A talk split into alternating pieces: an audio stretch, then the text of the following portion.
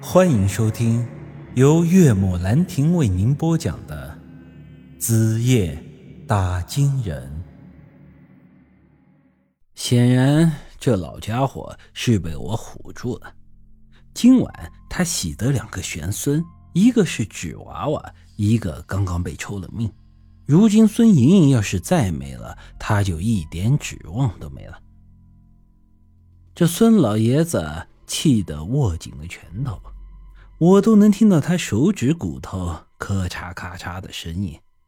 他恶狠狠地看着我：“小子，我和你往日无怨，这近日无仇，你怎么偏偏就要跟我过不去呢？”老爷子，不是我刻意要找你的麻烦。只是你这阴胎借命的手段会害死我那二狗兄弟，让他家破人亡，这我不得不管呢。老爷子沉默了片刻，语气也变了，似乎是要向我妥协什么。这样吧，我放了你，你让你干爹也放了我孙家后人，从此。我再也不找你那兄弟的麻烦，咱们井水不犯河水。我摇了摇头道：“老爷子，这事儿不只是因为二狗是我兄弟我才出手。你以后要是不再摆弄这阴胎借命的事，我可以不再管你；但你要害人，那我就不得不管了。打金人的牌子，我不是白拿的。”一行人干一行人的事儿，还请见谅。孙老爷子冷笑了一声：“哼，你以为老夫为什么会在这人间游荡百年？你以为老夫是喜欢这身烂了的皮囊吗？不让我孙家有后，你这是要把我赶尽杀绝呀！”我算是听明白了，不让他用阴胎借命给孙家留后，那就是要他的命。看来啊，他心中的执念是比我想象的还要深。如此的话，我之前想要超度他的想法，那就是几乎不可能完成的了。我干爹在一旁也说道。老爷子，你何必这么想不开呢？现在老师到下面去投胎，下辈子转世为人，你想生多少后代，还不都随你？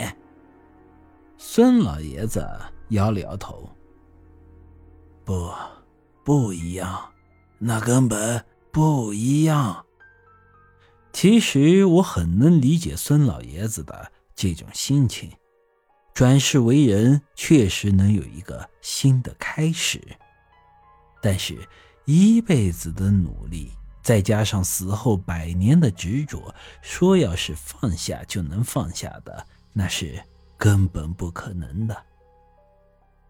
就拿我干爹来说吧，他一世是王文斌的爹，按理说下辈子两人就没有任何的关系了。但是干爹为了王文斌付出了多少？之前我也说了，即便是现在，他也是在那半步多里没日没夜的推那魔人墨给这王文斌赎罪呀。但是道理归道理，我现在当然还是希望孙老爷子能放下他心中的执念。或许是我刚才说的话。惹怒了他的关系，孙老爷子掐着我脖子的手现在又开始用力了。既然如此，那就没得谈了，咱们一起动手吧。今天就来个鱼死网破。我一下子就呆了，我之前只知道孙莹莹对他来说很重要，却没想到他三句话。就被我们逼得做出了这样的决定，我跟爹一下子也显得猝不及防。就孙老爷子那手，稍微用点劲儿，就能把我的脑袋给拧下来。千钧一发之际，我做了一个重要的决定。等等，还有的谈。你不是想要玄孙吗？我来给孙家当女婿。